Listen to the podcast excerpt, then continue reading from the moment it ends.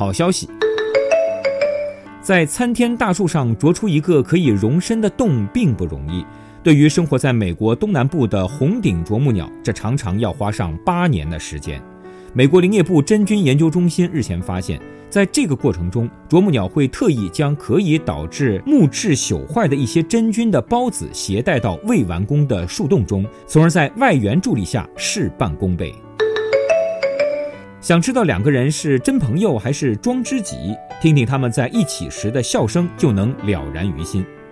美国加州大学洛杉矶分校的研究小组调查了九百六十六名志愿者后发现，百分之六十一的人可以仅凭笑声就分出音频中交谈双方的关系状态。朋友在一起时更容易不约而同地发出音调较高、持续时间较短的大笑，尤以女生为然。坏消息，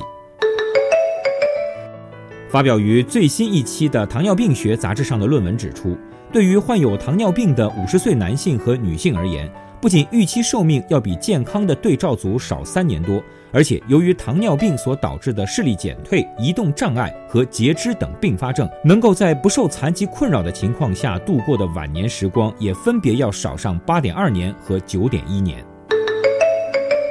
丹麦哥本哈根大学的研究小组在日前召开的美国内分泌学会年会上指出。防晒霜中的紫外线阻断剂可能会干扰精子功能，降低男性生育能力。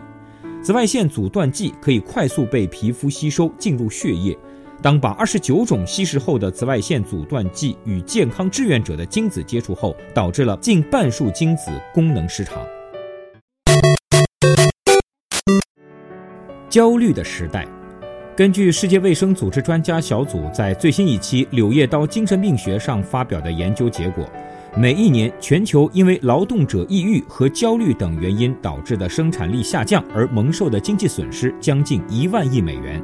如果当前对精神疾病控制和治疗的忽略态度持续下去，到二零三零年时，由此导致的工作时间损失可能高达一百二十亿个工作日。研究者指出。目前，各国平均每年在抑郁和焦虑治疗上的投入仅为人均一点五美元。在此基础上，每年多投入一美元，就可能会获得四美元的健康水平和生产力回报。